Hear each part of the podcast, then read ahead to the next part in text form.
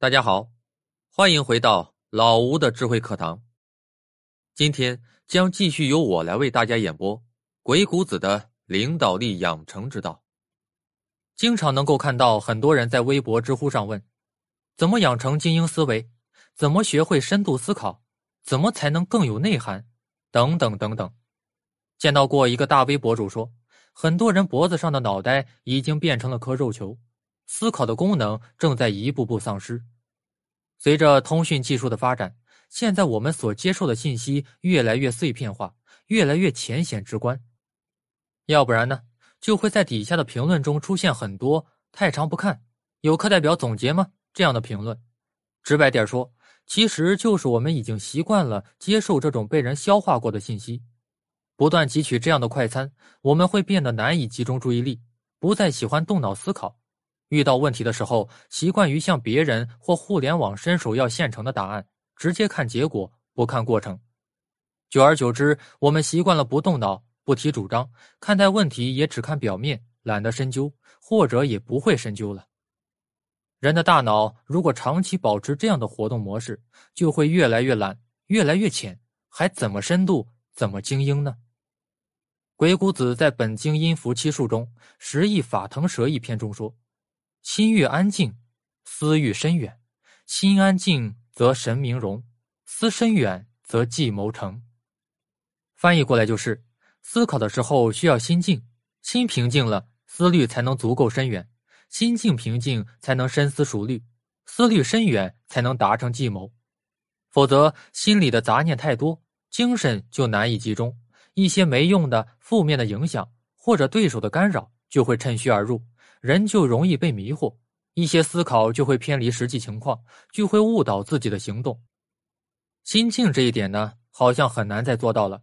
人们总是有很多的理由，事务繁忙，需要放松等等。那这时候就不得不提一下美国第三十三任总统杜鲁门了。即使在第二次世界大战时期，即使在战时遭遇到了比以往更艰难的问题，杜鲁门总统也并没有被打垮，而且依旧充满活力。能够做到这种程度是非常困难的，因此后人都评价说，比起以前的任何一位总统，杜鲁门总统更能承担这一职务的压力与紧张。杜鲁门曾经说：“我的心里有个隐蔽的伞兵坑，这个伞兵坑可以看作是杜鲁门心灵的安放之处。每当他心力交瘁、被万千思绪困扰不定的时候，他就躲到这个伞兵坑里去，静静神儿。”休息一下，让自己的内心恢复宁静，暂时不被任何事情所打扰。片刻的内心宁静，就足以让他做出更清晰、更理智的思考和决断。杜鲁门在两任执政期间，整顿了美国的政府机构，完善总统任期与继任制，并在住房、就业、民生等许多方面做出了积极重要的举措。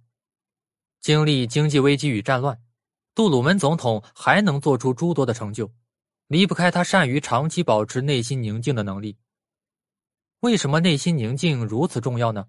尤其是在当今的社会环境下，内心宁静的时候，我们的心态是平和的、从容的，考虑问题就不会轻易被情绪所左右，因此就能更加客观的思考问题。内心宁静、不骄不躁的状态，可以使我们注意到平时所忽略的细节。有时候，一个小小的细节很有可能就完全改变了事情的走向，而且不被外界环境所干扰的时候，我们可以更好的梳理出逻辑，更能从纵向、横向各个角度去分析问题，面面俱到。在经过了这样的过程之后，自然而然的也就能更深层次的思考了。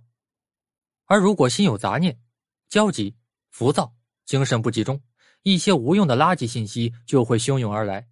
那些负面的，甚至对手故意放出的干扰，就会趁虚而入，让我们分不清主次，抓不住重点，甚至本末倒置。如此一来，我们就会误导自己的行动，偏离大方向。可见，想拥有更有深度的智慧，保持内心宁静至关重要。